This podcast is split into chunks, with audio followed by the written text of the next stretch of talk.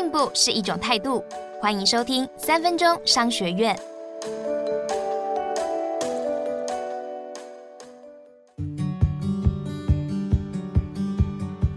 今天要跟你谈的是日本 Jeans 眼镜如何因为刘景镇的一席话从谷底翻身。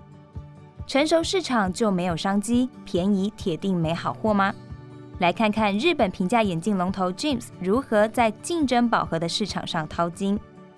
日本眼镜市场的产值从二零零七年到二零一三年减少了百分之十三，James 的营收却逆势成长四点八倍。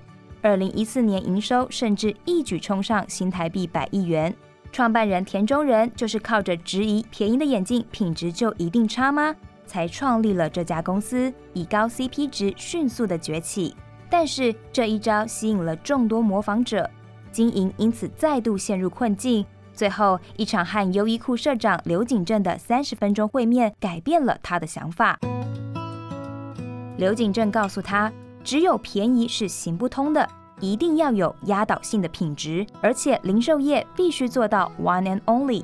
田中人才重新定下公司愿景，做出了三件破坏性的创新：第一，眼镜价格只有对手的四分之一，而且镜片比对手更好。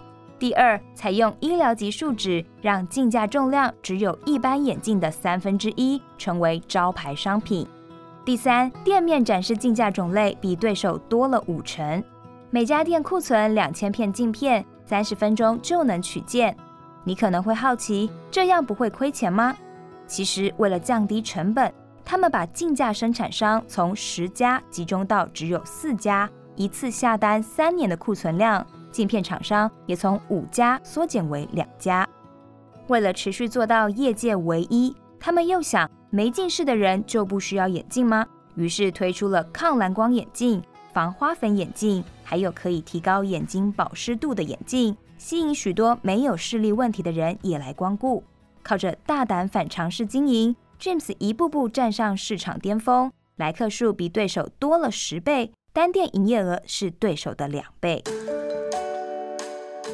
今天我们学到了，要摆脱现有市场的竞争束缚，一要创造压倒性的品质，做到 one and only；二是反常识经营，打破僵化思维，跨出现有顾客范围，就算处于成熟市场，也能够挖出新的商机。学起来了没？恭喜你又比昨天进步了一点点。